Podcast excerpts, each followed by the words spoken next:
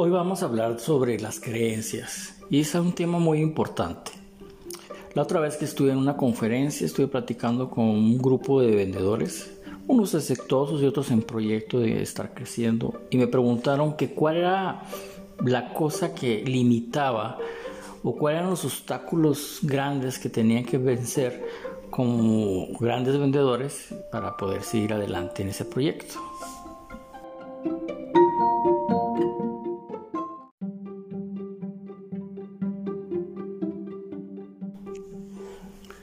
Algunos piensan que posiblemente es el producto, otros piensan que es la forma de cómo vender el producto, otros el nicho de mercado, otro la capacitación, en fin, un sinnúmero de ideas de por qué o qué es lo que hace que nos limitemos o frenemos nuestra carrera con respecto a las ventas.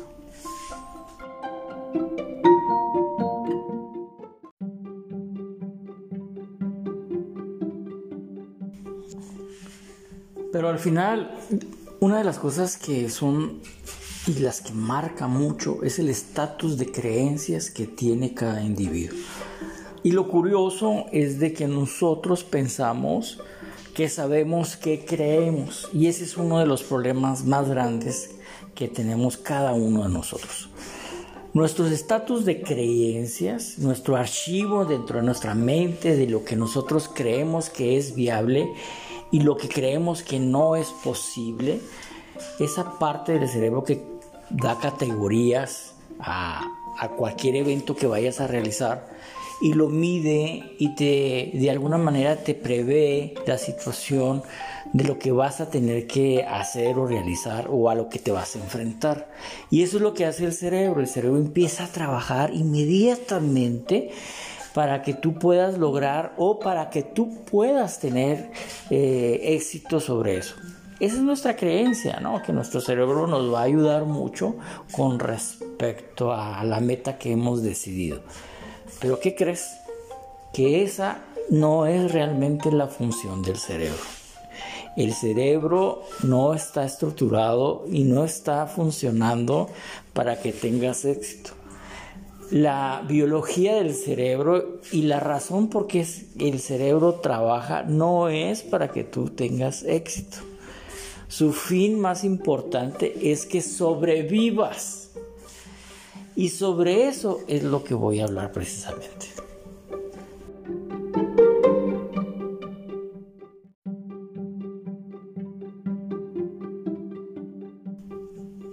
Una de las funciones más importantes de tu cerebro es que tú puedas sobrevivir y tiene muchos mecanismos por los cuales va a ayudar al individuo a que todavía sobreviva. Esto es una herencia evolutiva, esto viene en nuestro proceso de cómo nos fuimos constituyendo como seres humanos y para poder sobrevivir a cualquier etapa de la vida del hombre en ese sentido, ¿no?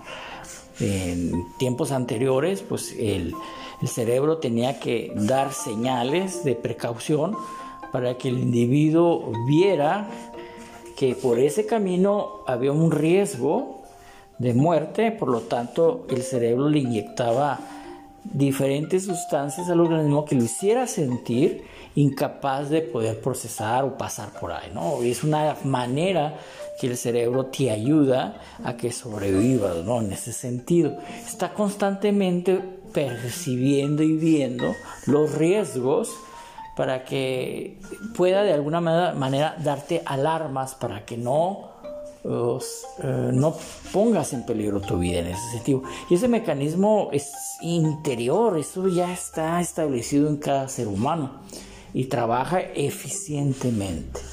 Y ahí está el detalle. Trabaja muy bien esto lo del cerebro. Así que, ¿cuántas veces has pasado por esto.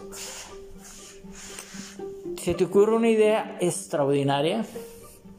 Algo magnífico, posiblemente algo que nunca lo habías realizado, pero es algo totalmente diferente al esquema que tenías planeado y ves tú como una posibilidad y una alternativa de cómo lograr eso, ¿no? En ese sentido. Como el cerebro está activado inmediatamente empieza a analizar esa nueva aventura. Y lo primero que va a poner el cerebro sobre esa nueva aventura son todos los riesgos. Son todos los riesgos. O sea, te va a dar muchas imágenes para posiblemente frenarte porque es algo totalmente nuevo, es algo totalmente riesgoso y el trabajo del cerebro es ayudarte a sobrevivir. No comprende que, que, que tú lo que quieres es tener éxito, eso no lo entiende el cerebro. Lo que entiende el cerebro es que es un camino nuevo y ese sobre camino nuevo tiene muchas posibilidades de tener muchos riesgos. Entonces, inmediatamente el cerebro empieza a mandarte imágenes que magnifica el riesgo. Entonces, ahí está una de las razones por qué en ocasiones nos congelamos o, o por qué ciertos proyectos no pasan del escritorio, del papel a la acción. Y es porque el cerebro está trabajando y es muy eficiente y ahora está trabajando para que tú no tengas peligro. Entonces es muy importante entender porque al final de cuentas, por muchos cursos que tomes, por muchas cosas que hagas con respecto al nuevo proyecto que vas a realizar, siempre vas a tener algo en tu ser que te está jalando para que no lo realices, para que sobrevivas. Aparte tenemos una porra extraordinaria de gente que está alrededor de nosotros, que también tiene el cerebro bien encendido y que también son muy buenos para comentar, para ponerte los riesgos y hacerte todavía más complicado. Y aún que otro loco que logró desconectar el cerebro en esa parte y que dice adelante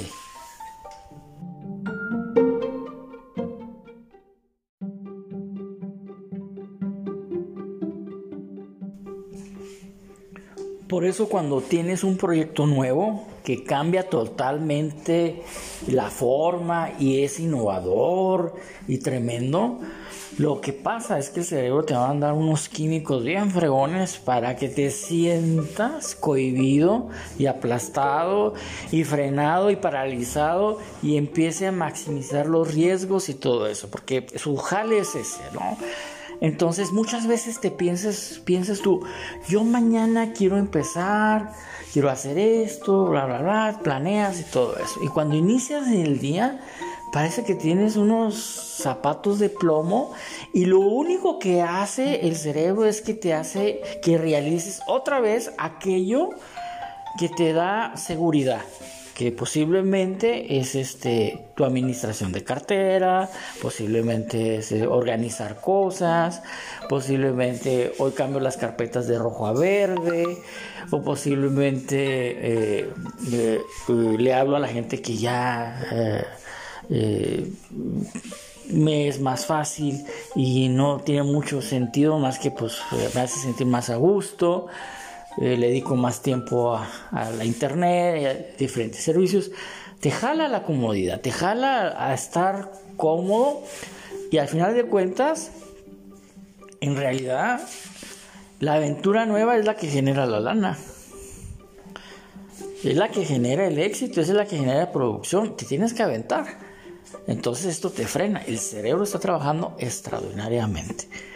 ¿Cómo te das cuenta que es el cerebro que está maquilando en contra tuya? Muy simple. Los primeros peros y los primeros cuestionamientos y el cómo te sientas, así como fatigado, como ay, son, son cuestiones totalmente del cerebro. Y aparte la porra extraordinaria de amigos que también tienen el cerebro encendido, te los encargo de tarea. Eso es parte del, del mecanismo.